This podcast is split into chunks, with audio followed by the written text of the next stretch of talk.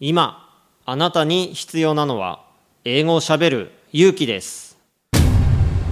西澤ロイの英語でスピーカー。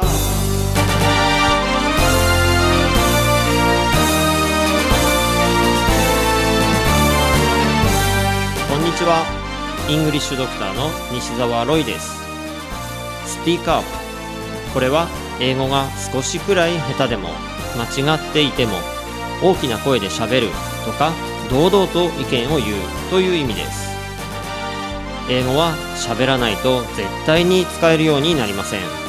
今回も様々なレベルの英語学習者の方に英語で喋っていただきましょう。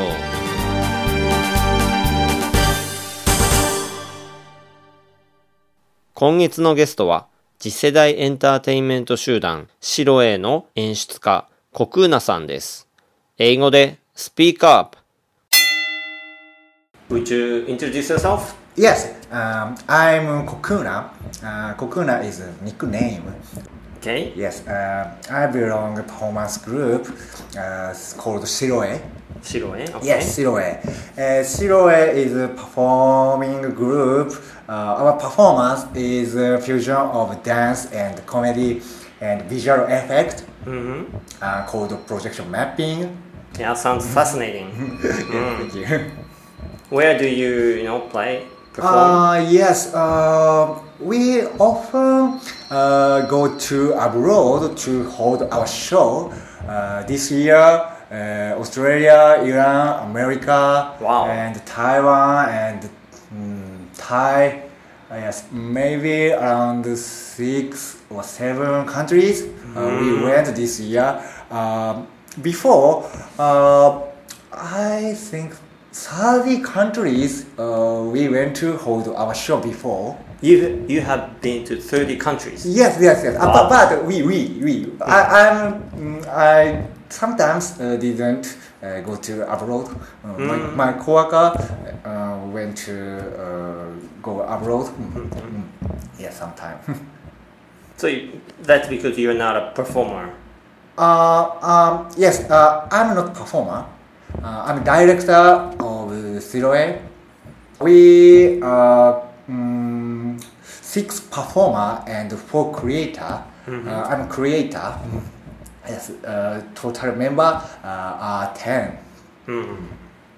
Two years ago, mm, we appeared on America's Got Talent, uh, which is uh, uh, one of the big TV program in America. Yeah, America's Got Talent. Yes, yeah, America very famous. very, very famous. Yes. Ah, yes. Uh, we changed our life uh, by the incident uh, appeared on America's Got Talent. Yes.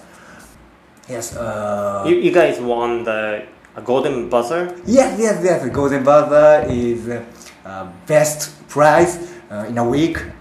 Yes, we got. yes, we were so surprised and excited at the moment.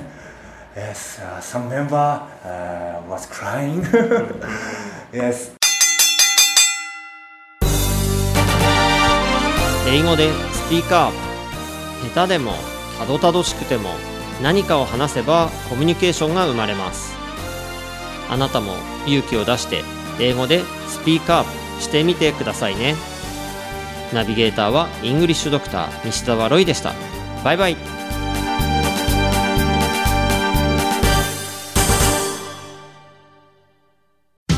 英語覚えたくて頑張ってるんだけどな。そんなあなたのためにイングリッシュドクター西澤ロイが開発した英会話教材 Just in Case 暗記はもう必要ありません。